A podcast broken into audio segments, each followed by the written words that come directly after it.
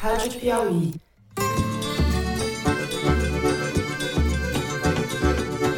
Olá, sejam muito bem-vindos ao Foro de Teresina, o podcast de política da revista Piauí. Muito obrigada, presidente. Ela, ela, ela fala as coisas que ela acha que tá na minha cabeça. Porra, é pra ficar puto, né? Puta que Presidente, por favor. Eu, Fernando de Barros e Silva, na minha casa em São Paulo, tenho o prazer de conversar com os meus amigos. José Roberto de Toledo, de volta das férias. Você está aqui pertinho? Opa, Toledo. Opa, Fernando. Opa, Thaís. Eu estou em São Paulo, em Santa Cecília. E não sei porquê, durante as minhas férias, todo lugar que eu encontrava algum ouvinte do Foro de Teresina, a pessoa me perguntava: Mas você não estava em Glasgow? Encontrei um cara, o Tiago, no aeroporto de Amsterdã, e ele falou: Ué, mas você não está em Glasgow? Eu não entendi nada por que, que as pessoas achavam que eu estava em Glasgow. Enganou a gente, Thaís. Falou que ia para Glasgow. Para onde você foi? Não, eu fui para Gotemburgo, no Congresso de Jornalistas Investigativos, a Rede Global de Jornalistas Investigativos em Gotemburgo, na Suécia. E como Mas... bom jornalista investigativo, despistou a gente falou que ia para Glasgow.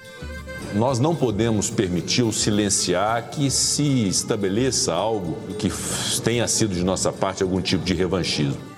Thaís Bilenque. Salve, e salve. Em São Paulo, né, Thaís? Em Não São posso Paulo. errar. Salve, até, salve. Até onde eu sei, eu tô por aqui. Salve.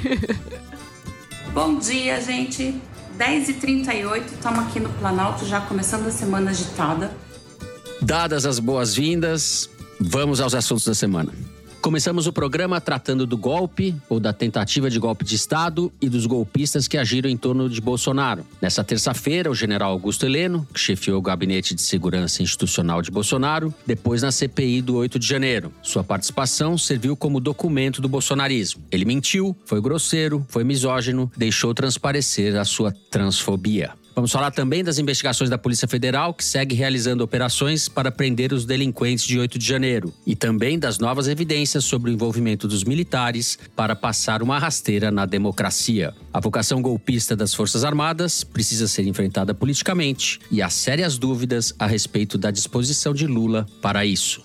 No segundo bloco, vamos falar do marco temporal. O Senado aprovou a toque de caixa o projeto de lei a favor do marco, na contramão do que acaba de dizer o Supremo, que decidiu pela inconstitucionalidade da tese esdrúxula de que a demarcação de terras indígenas fosse definida pela localização de cada povo quando foi promulgada a Constituição em outubro de 1988. O projeto aprovado pelo Senado vai agora para a sanção do presidente Lula, que ainda pode vetar o texto parcial ou integralmente. E então o projeto volta para o Congresso avaliar se mantém ou não o veto. Há um embrólio político imenso que envolve a relação entre os poderes e impacta diretamente o futuro dos povos indígenas no país. A gente vai mapear tudo isso. Terceiro bloco, a gente fala de Lula e do Centrão. O presidente passa por uma cirurgia no quadril nesta sexta-feira, em São Paulo, e deve ficar de licença médica até pelo menos terça-feira, 3 de outubro, mas terá de ficar recolhido por mais tempo no Palácio da Alvorada para fazer a sua recuperação. Quem não tira licença nem fica recolhido é a turma de Arthur Lira, que segue demandando o comando da Caixa Econômica Federal e de porteira fechada, como eles gostam de dizer. Há muita chantagem envolvida nisso e Lula, com o perdão do trocadilho, terá de ter muito molejo no quadril para lidar com os apetites do Centrão. É isso, vem com a gente.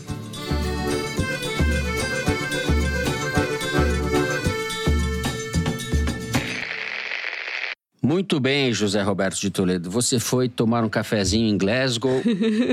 As pessoas não estão vendo, mas ele voltou todo bronzeado. Voltou. Tem sol Nunca- em Glasgow? Não sabíamos disso.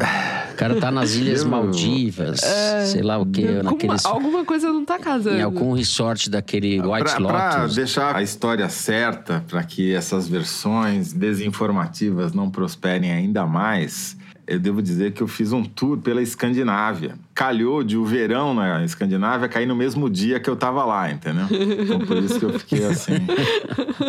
Muito bem. Bom, a gente teve aí ao longo das últimas semanas e continua tendo mais detalhes a respeito das iniciativas golpistas do Bolsonaro e da divisão, vamos dizer assim, para facilitar dos militares em relação a isso. Podemos começar por isso, Sim. pelo seu amigo General Heleno também, que depois da CPI nessa semana. Tá curioso, Fernando, porque Eu pedi um levantamento da Palver, Google Trends e da Arquimedes, e os três me mostraram a mesma coisa, que os bolsonaristas querem falar de qualquer coisa menos do Bolsonaro. Falam sobre Janja, sobre Aniele Franco, sobre marco temporal, mas do chefe deles nem pensar, porque mostra quão indefensável é a posição do Bolsonaro diante das evidências crescentes das suas mal-sucedidas tentativas de dar um golpe de Estado. O professor Chico Carlos, da UFRJ, é um grande especialista em temas militares, trabalhou durante vários governos no Ministério da Defesa, deu aula para generais e até para o tenente-coronel Cid na Escola de Comando e Estado-Maior do Exército, também é professor da Escola Superior de Guerra. Ele me disse que não foi uma, mas foram pelo menos quatro tentativas de golpe de Estado dadas pelo Bolsonaro, a começar do 7 de setembro de 2021, quando ele fez um discurso em Brasília e depois outro em São Paulo, chamando a eleição de farsa do TSE, Tribunal Superior Eleitoral, diz que só sairia da presidência preso, morto ou com a vitória fugiu com o rabo entre as pernas. Né?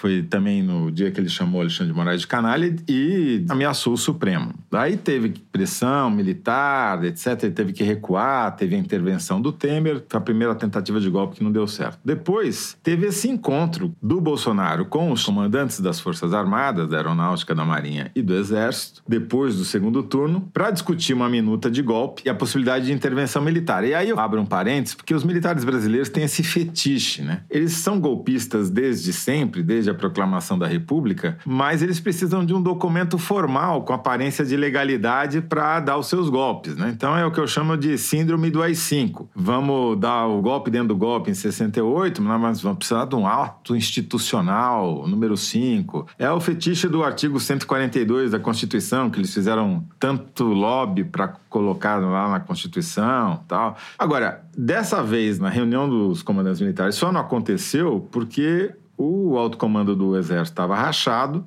e os generais que detinham os comandos mais importantes eram contra qualquer possibilidade de golpe, porque vale aquela máxima que depois virou frase aí de são 20 dias de euforia e 20 anos de amargura, né? Como aconteceu em 64. Depois disso, ainda teve uma terceira tentativa no dia 12 de dezembro que o Lula recebeu a diplomação, reconhecendo a vitória dele na eleição. Teve aquela quebra-quebra em Brasília, tentaram invadir a sede da Polícia Federal, botaram fogo em ônibus. E culminou no dia 8 de janeiro com a intentona, atentado terrorista, chame como quiser. O que, que a gente tira disso? Primeiro, que o Bolsonaro sempre tentou um golpe, sempre teve nos planos dele, e só faltou coordenação e apoio militar para que ele conseguisse ser eficiente nisso. Mas como ele é, felizmente, um cara muito incompetente e covarde, né? Ele não teve coragem de levar a cabo sozinho. Voltando a recorrer aqui ao professor Chico, da UFRJ, as Forças Armadas têm algumas poucas braços que ele chama de martelos, que são grupamentos militares fortemente armados e muito bem treinados e capazes de se deslocar com rapidez para qualquer ponto do território brasileiro ou da fronteira para ter uma ação militar. E esses seriam as armas para você dar um golpe. Né?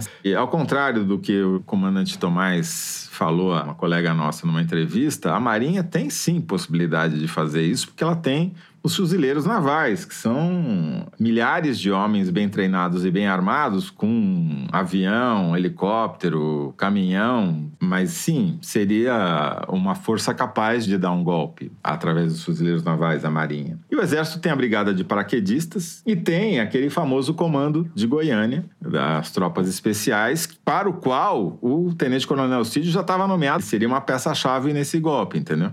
Só que ele nunca chegou a tomar posse. Enfim, mas como esses comandantes, com exceção do Garnier, comandantes da Marinha, não embarcaram na tese, o golpe ficou perneta e não foi levado a cabo. Agora, o que está faltando é punir essas pessoas. Né? Por tradição da justiça militar, eles esperam que haja condenação em transitado e julgado para que eles comecem a tomar uma atitude na justiça militar. Então, vai ter que esperar os inquéritos civis, estão correndo no Supremo, serem julgados para que isso venha a ter alguma repercussão pela justiça militar também. Mas tá mais do que na hora desses militares golpistas serem punidos, porque enquanto isso não acontecer, eles vão continuar repetindo fazer o que eles fazem desde que proclamaram a República num golpe de Estado. Né? E, enfim, não vai terminar nunca, porque a tradição dentro das forças militares, infelizmente, é golpista. Perfeito. Thaís. É, essa semana teve o depoimento do Augusto Heleno na CPI do 8 de janeiro no Congresso e novas revelações a conta-gotas da delação do Mauro Cid. Uma informação que consta das investigações da Polícia Federal que veio a público nessa semana e revelada pelo jornal O Globo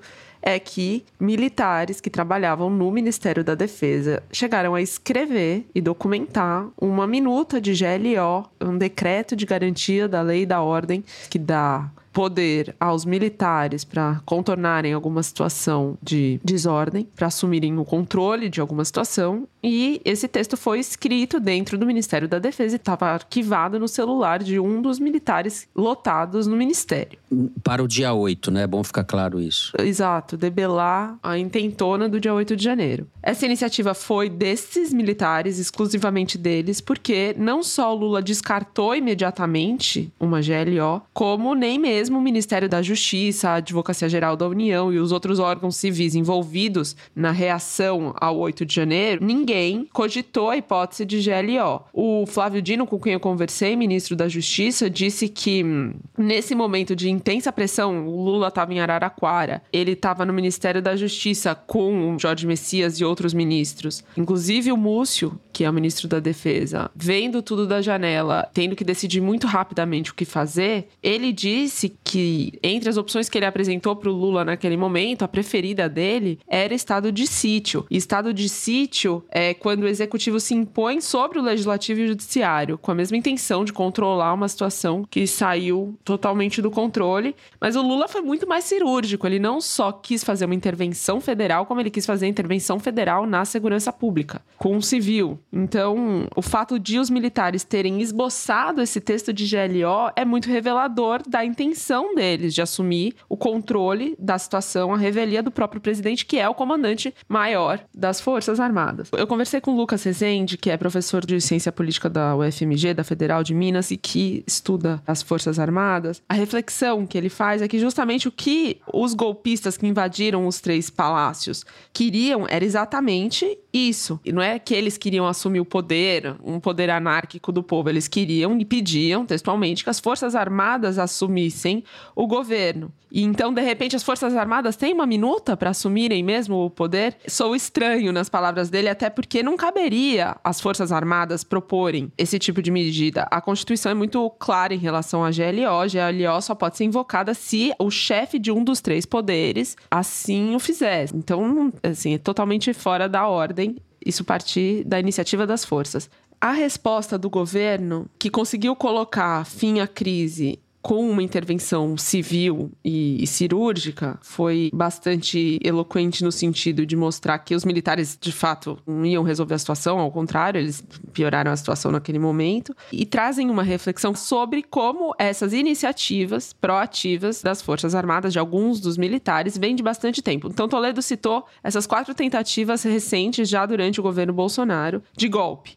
Mas eu vou voltar ainda em 2017, quando o então general do Exército da Ativa, Milton Mourão, falou três vezes na possibilidade de intervenção militar durante uma palestra, logo depois de o Janot, que era procurador-geral da República, ter denunciado Michel Temer, que era presidente da República, pela segunda vez. Tinha uma crise política instalada e o Mourão foi lá e pediu intervenção militar. E o Estadão noticiou na época que ah, essa declaração causou desconforto. O comandante do Exército, que na época era o general Vilas Boas, foi enfático e disse que não havia qualquer possibilidade de intervenção militar e que o problema estava superado. E assim acabou. Nada aconteceu. O Mourão era da ativa, continuou, foi posto num cargo mais burocrático. Depois ainda teve o tweet do próprio Vilas Boas, que passou por todo o comando do Exército naquela época, ameaçando o Supremo se beneficiasse o Lula numa decisão. Na e... véspera da votação do habeas corpus que iria definir se o Lula seria candidato é, ou não. Seria preso ou não. É, o Supremo acabou votando favorável ao entendimento do Exército e quando o Bolsonaro ganha, o Vilas Boas vai trabalhar com Augusto Heleno outro general do Exército, no GSI, e o próprio general Heleno, já no cargo, em 2021, defendeu o uso heterodoxo do artigo 142, que coloca as Forças Armadas como um poder moderador, coisa que é totalmente contestada juridicamente, isso em 2021, então já no governo Bolsonaro. Então, esse grupo de generais que insinua, e às vezes não é insinuação, às vezes é explícito, a favor de um golpe de Estado, fazem isso há anos e nunca sofreram punição, muito pelo contrário, eles foram premiados. O Mourão, por exemplo, se elegeu vice-presidente com essas bandeiras, depois se elegeu senador da República. O Bolsonaro, a própria eleição do Bolsonaro é uma vitória destes generais que usaram a candidatura dele, que nasceu inclusive dentro da AMAN, dentro de uma unidade militar, o que também é proibido, para chegarem ao poder. Então, tudo que aconteceu nesses anos recentes, na verdade, foi o contrário deles serem responsabilizados. A lista é enorme. Tem o Etchegoyen, tem o Braga Neto, tem o Pazuello. O argumento que o alto comando atual dá e o general Paiva dá é que, bom, esses generais golpistas são minoritários. Eles podem ser ruidosos, barulhentos, mas são minoritários. E que o silêncio dos generais responsáveis e aspas legalistas salvou a democracia. O Lucas Rezende tem uma visão diferente disso. Primeiro que não dá para dizer se são minoritários ou não, porque as Forças Armadas no Brasil são opacas, tem muito pouco estudo, muito pouco se sabe sobre elas, diferente, por exemplo, dos Estados Unidos, onde pesquisadores de várias especialidades se debruçam sobre as Forças Armadas americanas. E segundo, na visão do Lucas Rezende, é muito pelo contrário. A democracia não foi salva pelo silêncio dos generais que resistiram. A democracia foi ameaçada pelos generais que tanto falam, falam e fazem. Aí que mora a questão crucial, que é o momento agora, de eles estão sendo investigados. Muitos deles vão acabar sendo denunciados, tudo indica condenados, tudo indica, e precisam ser responsabilizados para que não aconteça o que tem acontecido nos últimos anos e o que aconteceu essa semana, em que o general Augusto Heleno se sente confortável, à vontade, o suficiente para dentro do Congresso Nacional xingar, falar palavrão e xingar uma senadora que está sentada do lado dele na frente de uma CPI. Olha só, disso tudo que vocês falaram, existe uma questão de fundo aí que é o comportamento do Lula em relação aos militares. O Lula claramente quis pôr panos quentes quando assumiu o governo, nomeou o Múcio e, e quer reduzir a área de atrito ao mínimo possível.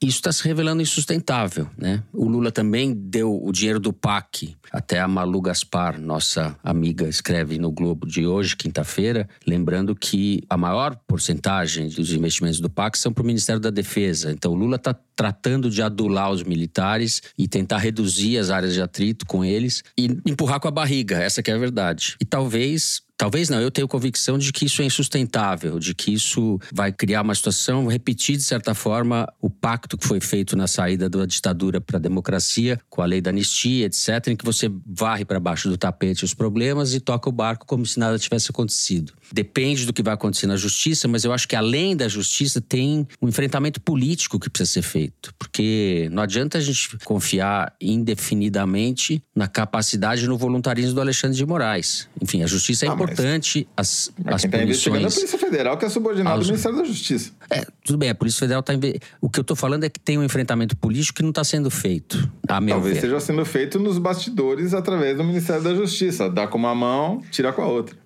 Bom, é uma lei, a gente não sabe. É que nem os generais da Thaís, a gente não conhece, não sabe se não, é minoria. Mas você tem efetivamente, pela primeira vez que eu me recorde, uma investigação que pega generais do alto comando, não mas por olha corrupção, só, Zé, mas por conspiração. Diante do que aconteceu no 8 de janeiro e antes, como você mesmo relatou, se não houvesse isso que está acontecendo, a gente podia fechar o Brasil, porque é o mínimo. A gente está fazendo o mínimo. Que é o mais importante, uma coisa que nunca foi feita. Investigar militares por golpismo no Brasil é um fato inédito. Vamos ver se essa investigação vai chegar a termo, porque tem muita vai gente Vai depender muito do que acontecer com o andar de cima.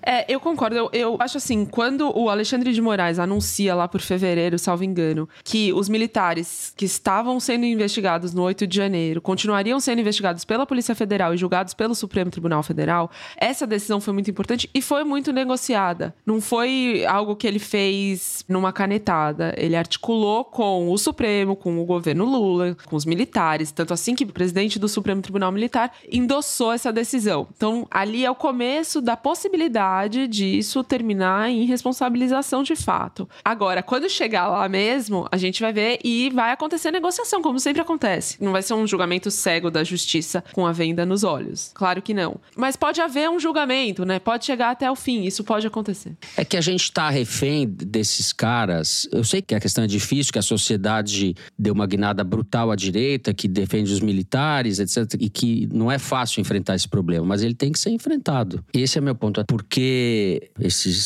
militares nunca abandonaram o barco de 64. Eles reverenciam o 64 na cara dura, em plena democracia. A gente é obrigado a engolir esses patetas tecendo loas a 64 como se fosse uma coisa normal. Não é normal. Não é normal o Mourão idolatrar o brilhante Ustra, o Bolsonaro. Mas não é esse normal. cara é um senador eleito pelo Rio Grande do Sul, tá certo? Ele pode falar a bobagem que ele Não, não, quiser. não. tem Quando ele era militar, ele, isso. Ele quando ele Sim, era mas aí era militar, governo Temer. ele fez uma homenagem ao Ustra, Sim. o Mourão. Sim, lá, governo Temer. Meu ponto é, pela É, primeira o vez Bolsonaro tem também se elegeu presidente da República. É isso, eles são premiados pelo golpismo. Politicamente, inclusive. Sim, por isso que eles continuam fazendo. Agora, o fato é, se começar a haver punição, e eu quero ver também, por exemplo, o que, que vai acontecer com o da hora? O cara que era o comandante do Planalto tinha pelo menos 600 homens armados para resistir à operação e não fez nada. Esse cara vai ser punido? O cara que era o comandante do Planalto vai ser punido? Que foi afastado tal, né? Saiu um monte de matéria sobre ele esses dias tal. Vai ser punido? O Dutra? O general Dutra? Essas O são- são Garnier, perguntas. comandante da Marinha. Garnier, sem dúvida. Esses caras podem ser acusados de prevaricação, esses dois que eu citei. O Garnier, precisa ver se tem algum ato. Porque falar é uma É, coisa, o, fazer o outra, né? general Paiva, Tomás Paiva, comandante do Exército, já deu declarações defendendo o Garnier. Hoje, é, exatamente. Quinta-feira. Agora, o ponto, a meu ver, é se esses caras vão sofrer punição. É a única coisa que interessa. Porque as punições, para eles, a gente já sabe, são brandas. A punição da justiça militar e nada é a mesma coisa, porque o cara perde a patente, mas a família continua recebendo o salário integralmente. Tá aí o major. Bom, deixa pra lá. Tem um monte de morto ficto aí. Então, não é esse o ponto. A questão é se a justiça civil vai punir, né? E eu fico preocupado, por exemplo, porque cadê o celular do pai do Mauro Cid, do general, que ajudou lá a ocultar as joias roubadas pelo Bolsonaro?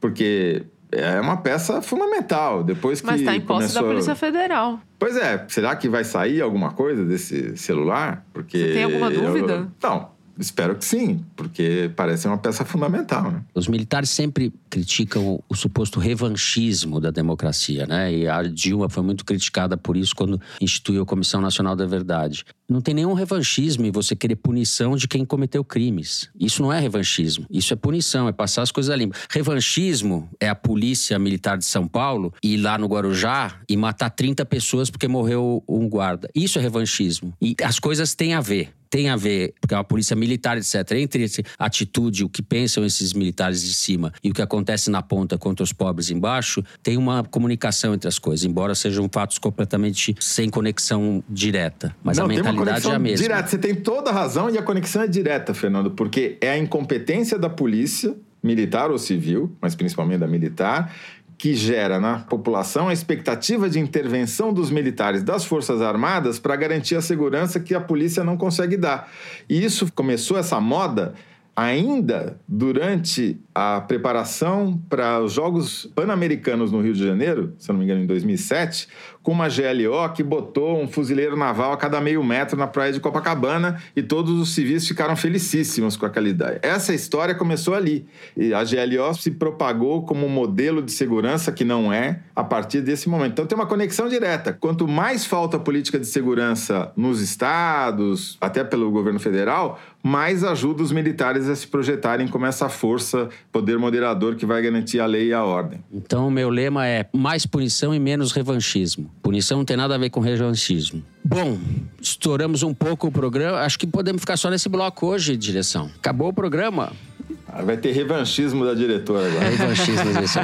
A gente encerra assim o primeiro bloco, vamos para um rápido intervalo e no segundo vamos falar de marco temporal. Já voltamos.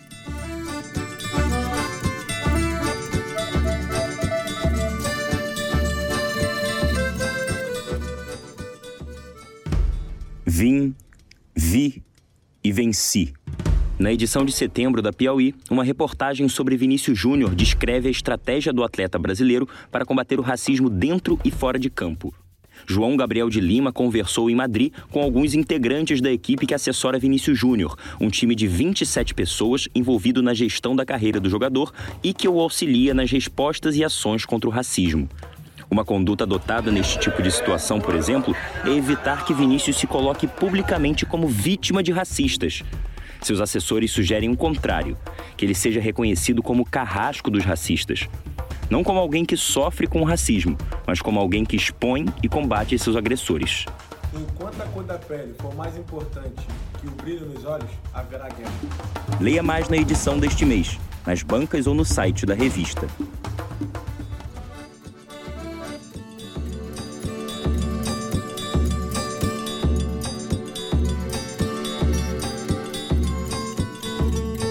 Muito bem, Thaís Bilenque, comecemos com você. O Senado aprontou essa de votar de maneira célere, a toque de caixa, essa medida a favor do marco temporal, a favor do lobby dos ruralistas e do atraso.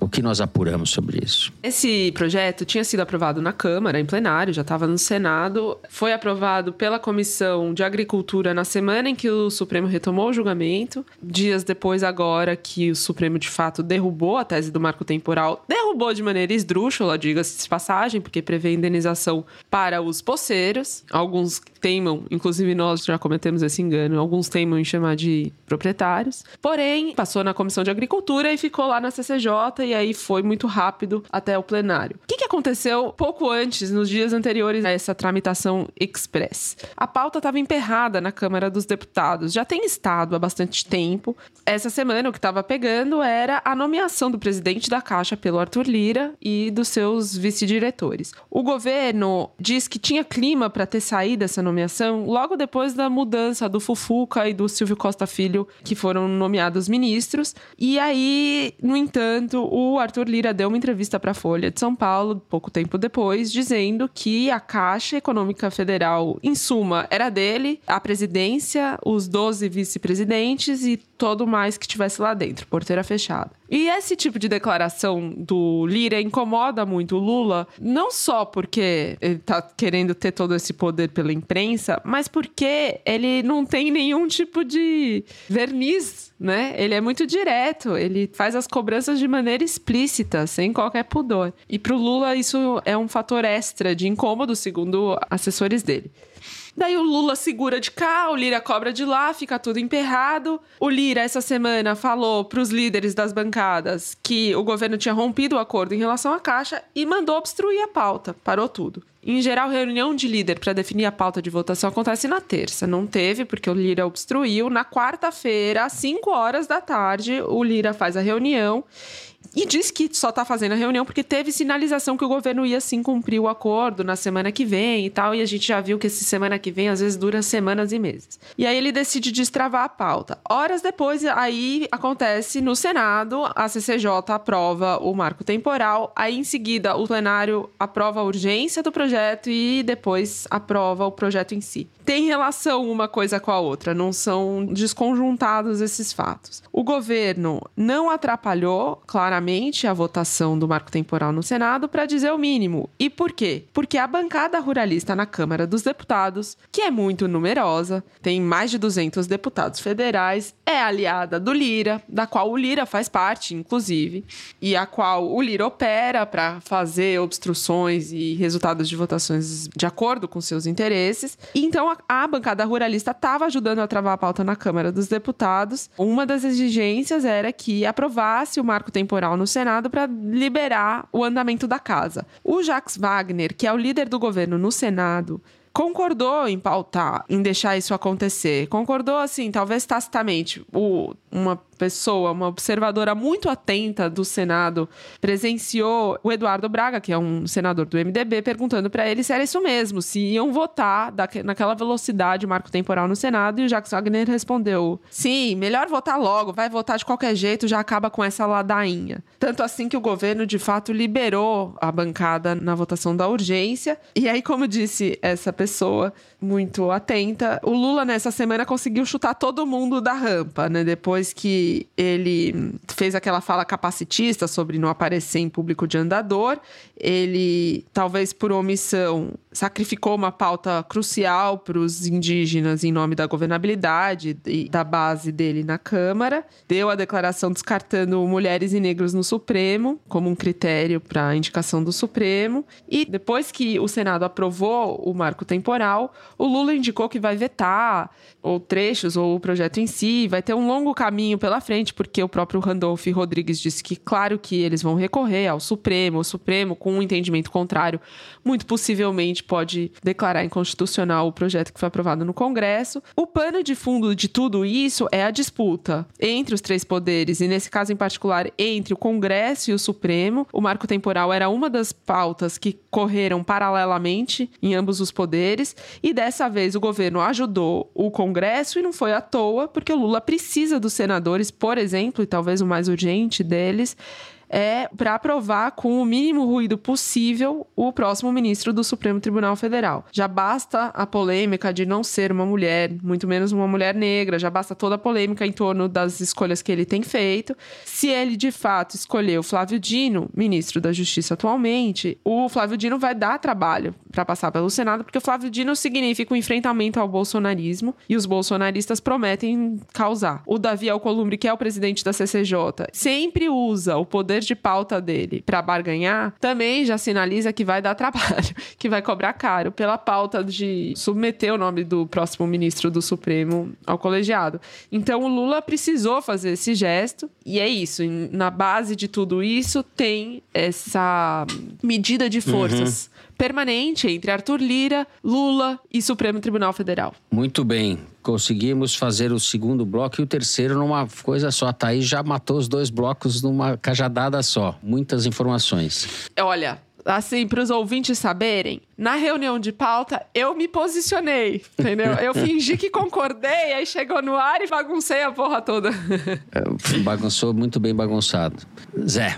Entrevistei a professora Heloísa Machado, professora da Faculdade de Direito da Fundação Getúlio Vargas de São Paulo e é uma das grandes, se não a maior especialista em Suprema no Brasil. Pesquisa o assunto há muito tempo, escreve papers, teses sobre isso ela estava justamente falando sobre esse conflito crescente entre o Congresso e o Supremo Tribunal Federal e a reação do Congresso não se limita a essa questão do marco temporal. Não foi à toa que eles aprovaram, fizeram questão de aprovar esse projeto no dia em que o Supremo concluiu o julgamento sobre o marco temporal. É, o simbolismo não é simbólico, é explícito. Né? E não se limita a isso, é um jogo de pressão que o Congresso está fazendo, vem com as ameaças de retroceder na questão do julgamento de homoafetivo, né, que o Supremo já tinha decidido, que agora o Congresso está ameaçando cancelar por legislação, questão do aborto, várias questões, principalmente de costumes, mas não só. Que o Supremo adotou posições muito mais progressistas, o Congresso está ameaçando retroceder. E é uma disputa de poder entre os dois que usaram o marco temporal como alavanca para ganhar evidência e tração. E já está dando resultado, porque mesmo que essa questão do marco temporal venha a ser derrubada pelo Supremo lá na frente, já afetou esse julgamento de ontem, porque os votos para dar direito a reembolso para os poceiros, né, da grana para quem invadiu terra que não lhe pertence, é completamente diferente da decisão da semana passada que tinha julgado o mérito do marco temporal em si. Quer dizer, já teve mudança na posição de ministros em função dessa pressão do Congresso. E vai ter mais porque, como a Thaís já disse, vai ter que aprovar o um novo ministro do Supremo e esse cara, para ser aprovado no Senado, vai ter que negociar alguns votos que ele vai dar lá, especialmente se for um político como o Dino, entendeu? Então, é essa relação que está em jogo. E, no fundo, quem vai pagar o preço são as minorias, porque elas aqui é estavam sendo beneficiadas por essas decisões do Supremo e então vão ser prejudicadas estão sendo prejudicadas já por essa ameaça do Congresso conservador que foi eleito, né, na esteira do bolsonarismo. Então, esse é o cenário, já está surtindo efeito, já é uma revanche, para falar em revanchismo, que do Congresso contra o Supremo e tende a piorar. Na minha opinião. Na gestão do Barroso, ele vai ter muitos espinhos para tirar da garganta, tanto dos ministros quanto dos senadores e congressistas, e ele vai precisar mostrar uma habilidade política maior do que ele já mostrou até hoje. Né? Cenas dos próximos capítulos serão de suspense. Que encalacrada. Bom, essa questão do marco temporal vai voltar para o Supremo. Vai, inevitavelmente vai ser a palavra final. Está mal parada e mostra o tamanho da confusão brasileira, da dificuldade do Brasil de ser um país decente. Porque isso impacta de maneira brutal. É o destino dos povos indígenas que está em jogo. Enfim, a Thaís falou sobre a bancada ruralista, né? Votação no Senado, mas falou da bancada ruralista na Câmara, que é super numerosa. Fiquei falando do tamanho do problema que nós temos, né? Imagina se tivesse uma bancada de sem teto, com 200 pessoas. O Congresso realmente é de amargar. Eita, Brasilzão. Bom, vou encerrar, tá, Zé? Sim? Aí em Glasgow já está cinco horas na frente, já- ele já está inquieto. Glasgow está cinco horas na frente. Não, eu Tava tentei, tentei ajudar a edição nesse bloco, fui o mais sucinto possível. A gente encerra o segundo bloco, vamos direto para o número da semana. Sessão que é inspirada, retirada da sessão Igualdades, publicada no site da Piauí. Diga lá, Mari, o número. Fernando, o número da semana é 86%. As mulheres brasileiras dedicam quase o dobro de tempo que os homens aos afazeres domésticos e ao cuidado de pessoas. A PNAD contínua mostra que, na vida doméstica, a desigualdade de gênero se manifesta desde a juventude. 86% das mulheres com idade entre 14 e 24 anos cuidam de afazeres da casa. Entre os homens de 14 a 24 anos, são 69%. Em 2022, as brasileiras gastaram, em média, 21,3 horas semanais cuidando da casa ou de pessoas, enquanto os homens gastaram 11,7 horas semanais. O famoso terceiro turno. Quantas escolhas que as mulheres tiveram que fazer ou deixar de fazer, mudanças e decisões na profissão por causa disso. E aí não vai pra frente. E daí é isso. Sempre tem menos mulher em posições hierárquicas superiores porque o problema não tá lá embaixo. Não à toa, o trabalho doméstico, como a gente, a gente se refere às domésticas no feminino, e isso não causa nenhum estranhamento. Assim como cuidadoras de idosos, por exemplo, você contrata mulheres, a enfermagem, isso vai passando até dos trabalhos domésticos. O entendimento do cuidado ser feminino é tá na raiz do problema de como uma sociedade misógina vê a gente. Vamos encerrar o número da semana por aqui, vamos para um rápido intervalo e vamos falar de Luiz Inácio no terceiro bloco. Já voltamos.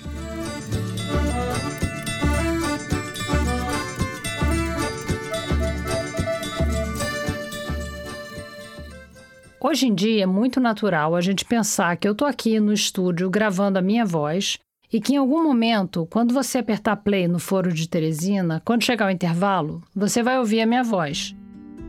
No ônibus, na sua casa, na academia, de noite, de manhã cedo, de madrugada, na sexta, assim que sair, no fim de semana, sei lá. Você está acostumado a gravar mensagem de voz no WhatsApp, caixa postal, mas você já pensou como é que era há quase um século atrás, quando essa tecnologia começou a se popularizar? No Rádio Novela Apresenta dessa semana, eu, Branca Viana, te conto a história dos fonopostais, os cartões postais falados que você podia gravar numa agência de correio e da revolução que foi separar a voz do corpo. No segundo ato do episódio, o Tiago Rogero te conta do oposto, dos corpos sem voz que vão parar no Instituto Médico Legal de Salvador. Quando acabar o foro, vem ouvir as nossas vozes no Rádio Novela Apresenta dessa semana.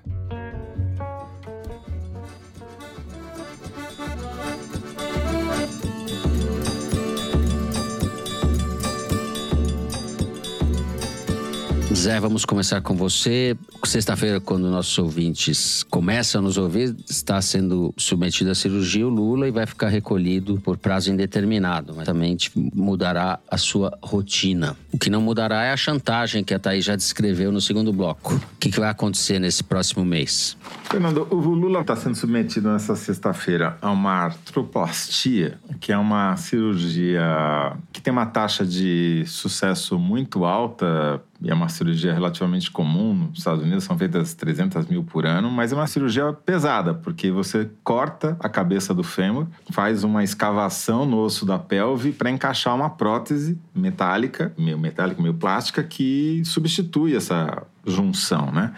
É uma cirurgia que tem mais de 98% de taxa de sucesso, estatisticamente, mas exige uma recuperação demorada. E é uma recuperação complicada porque o paciente precisa se movimentar. Apesar das dores, quanto mais ele caminhar e fizer fisioterapia, mais rápida é a recuperação. Então, certamente vai impactar a rotina do Lula, porque ele volta do hospital para o Palácio da Alvorada na terça-feira e aí imediatamente começa o trabalho de. Já no hospital vai começar, mas vai ter uma rotina nova no palácio. Ele não vai se deslocar para trabalhar no Palácio do Planalto, vai despachar desde o Alvorada, mas a rotina dele vai mudar, porque ele vai ter que dedicar uma boa parte do tempo a fazer fisioterapia, vai ter que andar com andador ou com muleta para evitar uma queda, que a queda é perigosa nessa situação. Então não tem essa de essa fala capacitista aí que ele fez. É uma bobagem, até do ponto de vista médico, ele vai precisar desse amparo.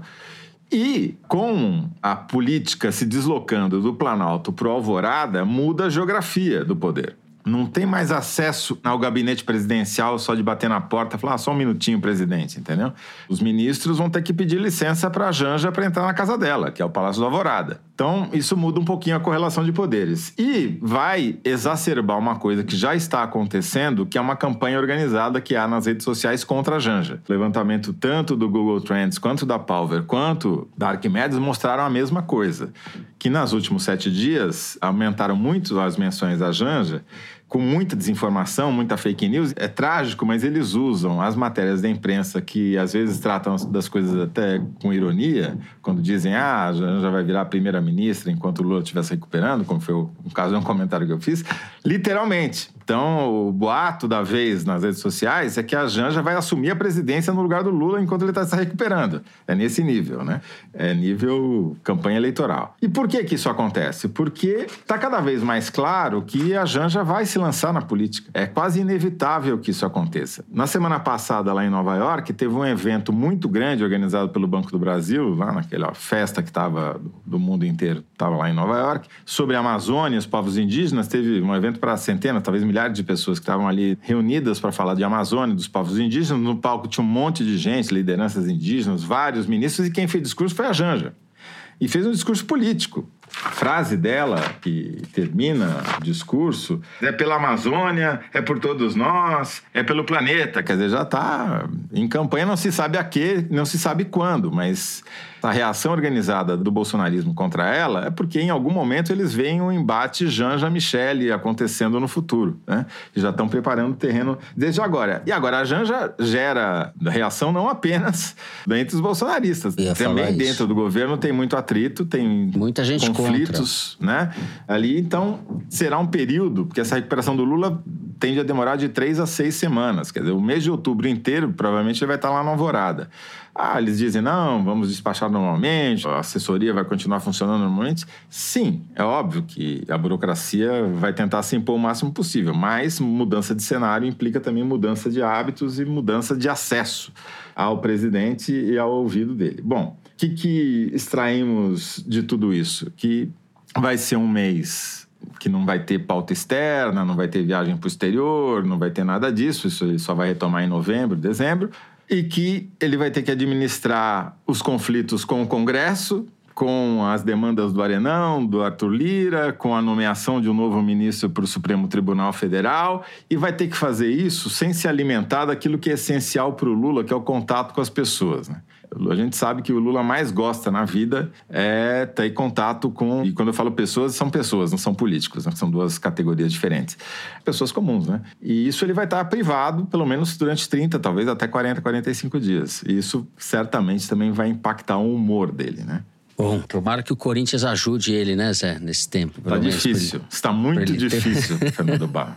Thaís Milenque, Domingo passado aconteceu um episódio, todo mundo acompanhou. A Aniele Franco, ministra da Igualdade Racial, viajou de jatinho da FAB para São Paulo, para o estádio do Morumbi, para assinar um protocolo de intenção para a campanha de combate ao racismo no esporte. Uma assessora dela, uma das principais assessoras dela, Marcele Decoté, fez umas postagens infelizes na rede social criticando a torcida branca do São Paulo. E aí começou uma saraivada de críticas a Marcele, a Aniele, pelo uso do avião da FAB, pelo teor do que ela disse, mas por estar tá dentro do avião da FAB falando tudo aquilo. E aí as críticas vão, né? Ah, que ela gasta metade metade da verba do ministério com viagens e que tais. A Aniele resistiu no início, se defendeu, enfim, foi pro confronto e depois acabou sendo bastante pressionada e demitiu a Marcele Decoté, essa assessora. E aí, enfim, o episódio de alguma forma se encerra aí, mas vale duas linhas de reflexão que é o seguinte. Primeiro, em relação ao uso do avião da FAB,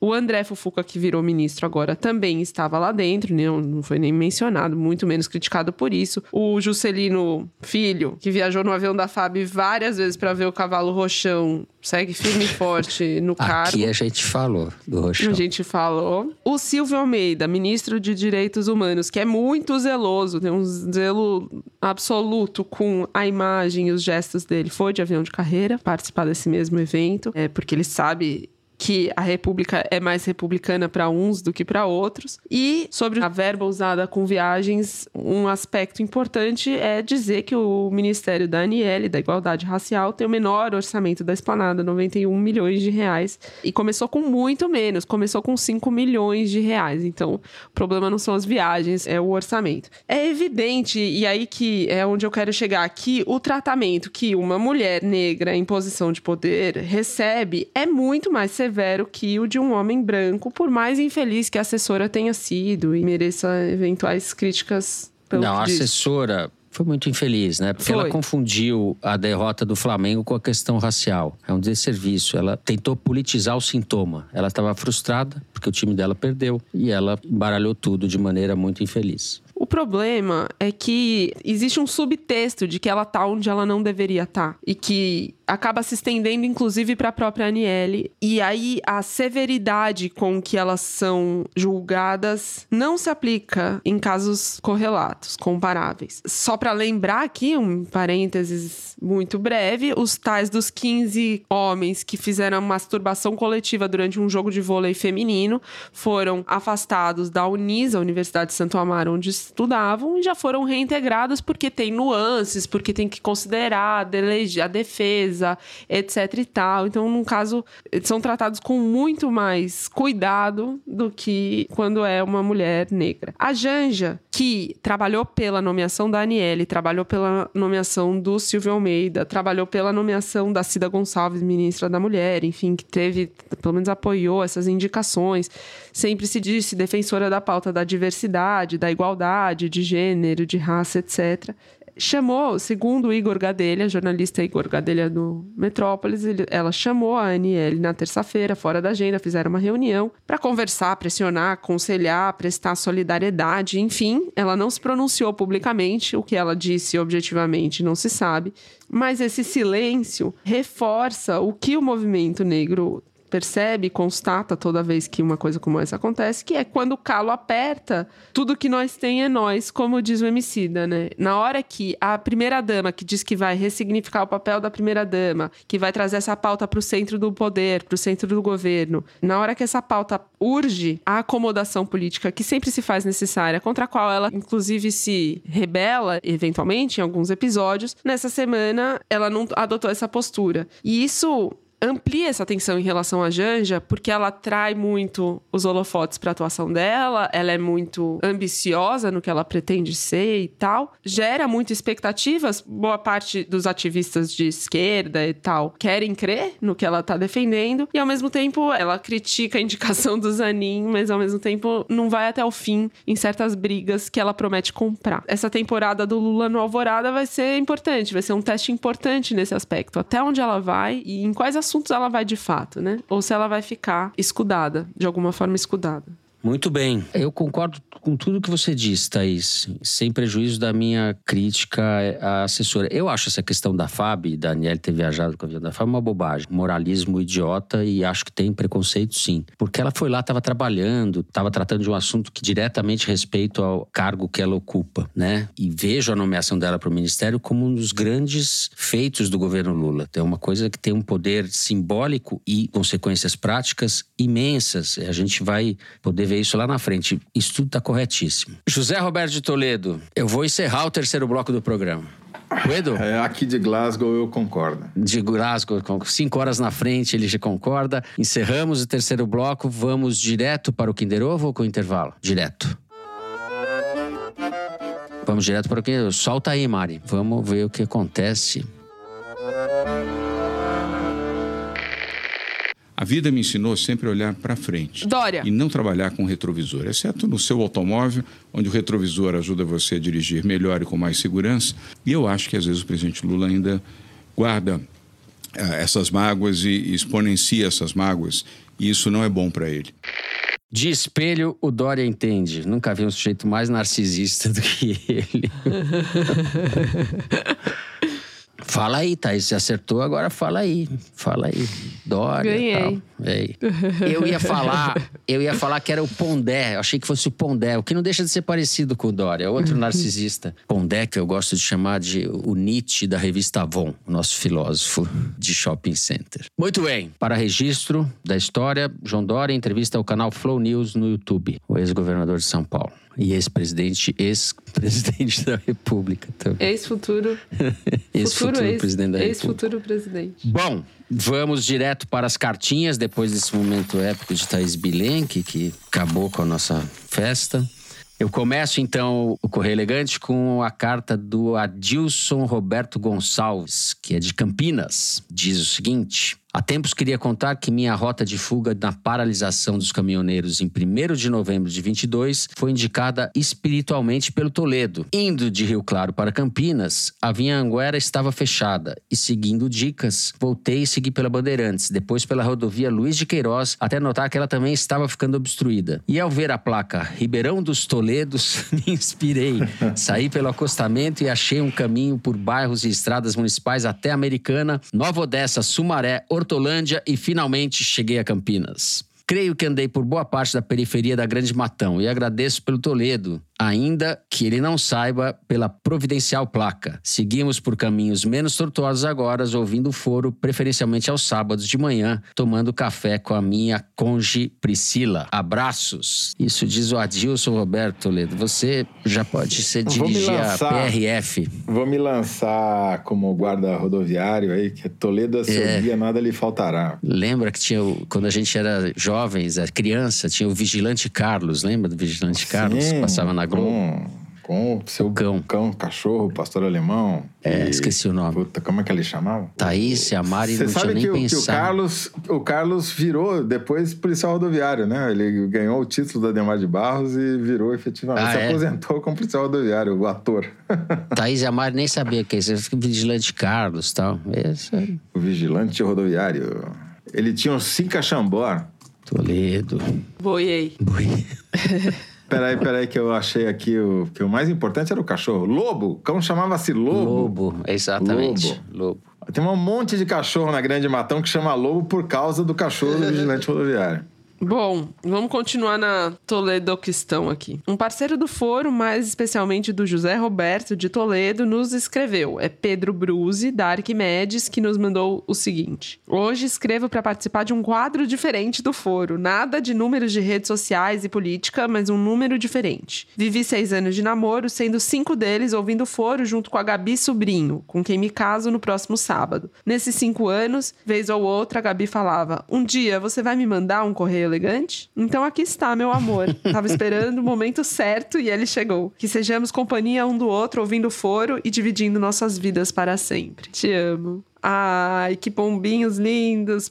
Parabéns. Feliz casamento para vocês. Pedro, eu solicitei um levantamento da Arquimedes e ela disse que vocês serão muito felizes.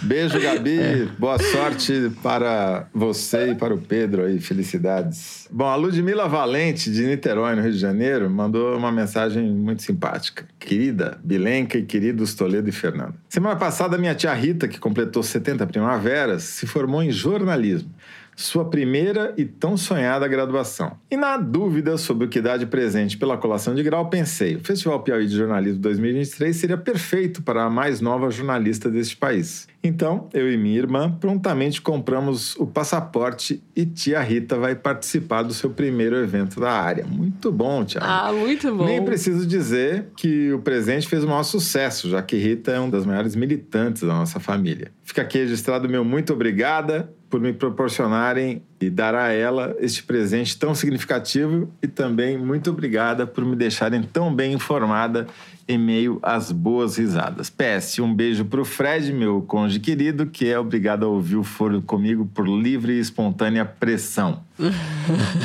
Fred, minha solidariedade. Ludmila, muito obrigado. Rita, te, nos veremos no Festival Piauí, Nos dia veremos. 23 de dezembro, na Cinemateca em São Paulo. Né? Muito legal, Rita. Se é parabéns. presente muito legal mesmo. Vai assistir o foro ao vivo lá. Muito bem. E eu queria mandar um abraço para todas as pessoas que me encontraram e me perguntaram por que, que você não, não estava em Glasgow. Agora eu entendi por quê. Desculpa, Zé, desculpa.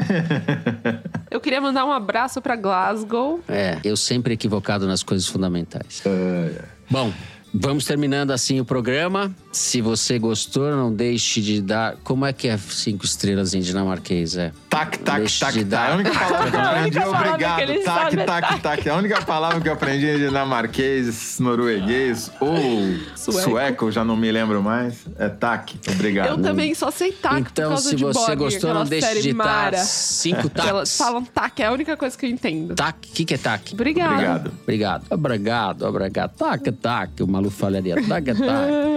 Bom, se você gostou, não deixa de dar five stars pra gente no Spotify. Segue no Apple Podcast, na Amazon Music, favorita na Deezer. Se inscreva no Google Podcast, no Castbox ou no YouTube. O Foro de Teresina é uma produção da Rádio Novelo para a revista Piauí com a coordenação geral da Evelyn Argenta. A direção é da Mari Faria e a produção da Maria Júlia Vieira. O apoio de produção é da Bia Guimarães, a edição da Evelyn Argenta e do Thiago Picado. A finalização e a mixagem são do Luiz Rodrigues e do João Jabassi, do Pipoca Sound. Jabassi, que é também o intérprete da nossa melodia tema, composta por Vânia Salles e Beto Boreno. A nossa coordenação digital é feita pela Bia Ribeiro, a checagem do programa é do João Felipe Carvalho e a ilustração no site do Fernando Carval. O foro foi gravado em nossas casas, sim, senhores. Cada um no seu quadrado. Eu me despeço, então. Vou começar pela Thaís Bilenque, que tá. Ele sempre quer se livrar primeiro de mim. Tchau, Fernando. Toledo! Tchau, Toledo! Vou começar pelo Toledo, então. Tchau, Toledo.